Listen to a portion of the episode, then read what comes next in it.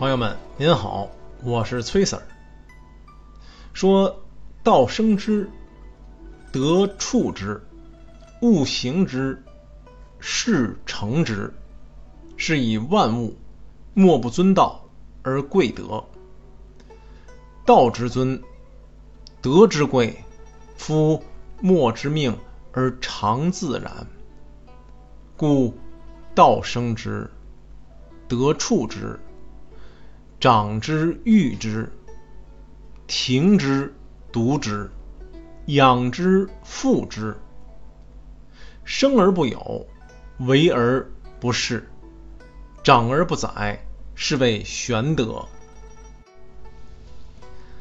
道生成万事万物，德养育万事万物。万事万物啊，虽现出各种各样的形态。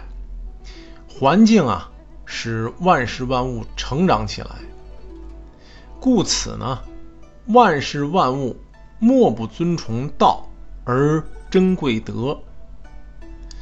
道之所以被尊崇，德之所以被珍贵，就是由于道生长万物而不加以干涉，德畜养万物而不加以主宰。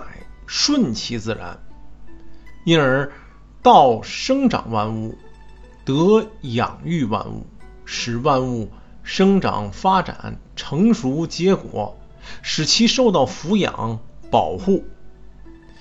生长万物而不据为己有，抚育万物而不自恃有功，导引万物而不主宰万物。这就是奥妙玄远的德。老子啊，在这一章里边，将道和德二者并立起来讨论。这在前面的章节中啊已有论及。这一章回啊，我们主要就道德和万物的关系进行评说。我们知道万物啊。都顺应客观的自然规律来生长发展。客观的自然规律，也就是大道。老子称其为“道生之”。生下来之后呢，由谁来抚养的问题是很关键的。生而不养，必然灭亡，这是毫无疑问的。德刚好承担了这一职责。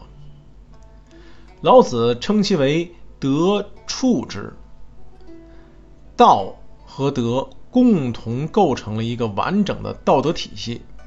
万物由道生，由德养，这就如同生养了我们的父母，我们怎么会不尊敬他们呢？所以，我们对道和德充满了敬畏，这不难理解。老子啊。在前面的章节里边，已多次论述了德的性质和作用。我们在此啊，再做强调说明。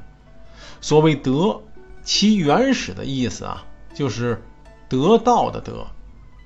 引申的意思为呢，万物在谋求生存过程中所应具备的道德品质，具体表现为人类的行为准则。如果人类的行为符合道德的标准，人类啊，就能得以繁衍生息；否则呢，就只能是自取毁灭。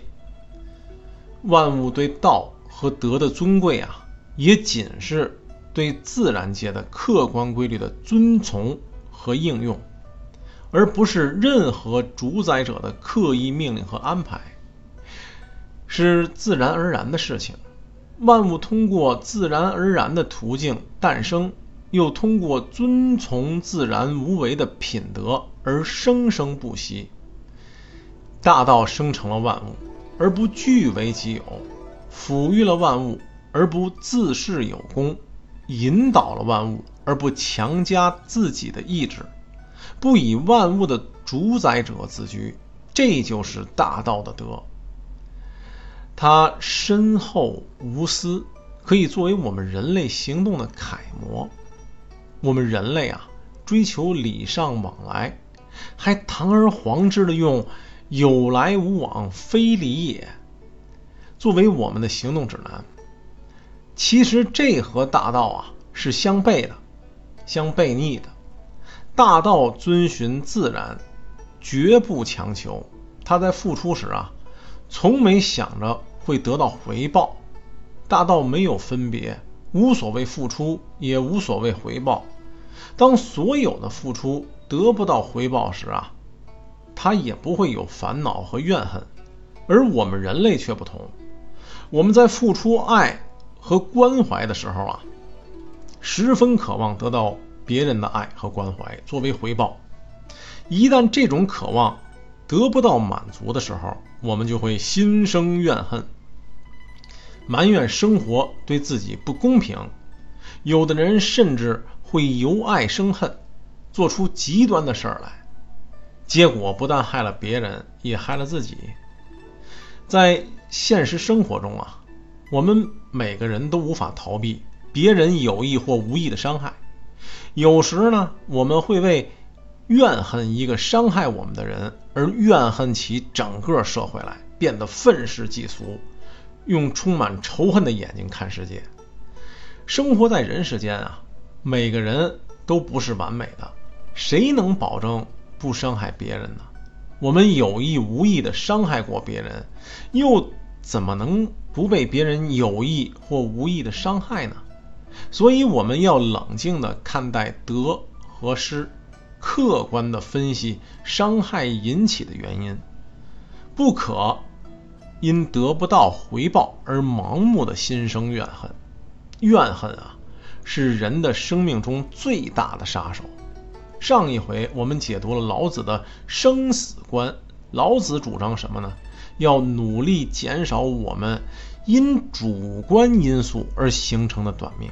因此啊，只知付出不求回报，这是充满了智慧的处世哲学，对于我们每一个人来说呀，都是有益的。好，各位朋友。请您持续关注本系列作品，下一回咱们再说说这天下有史。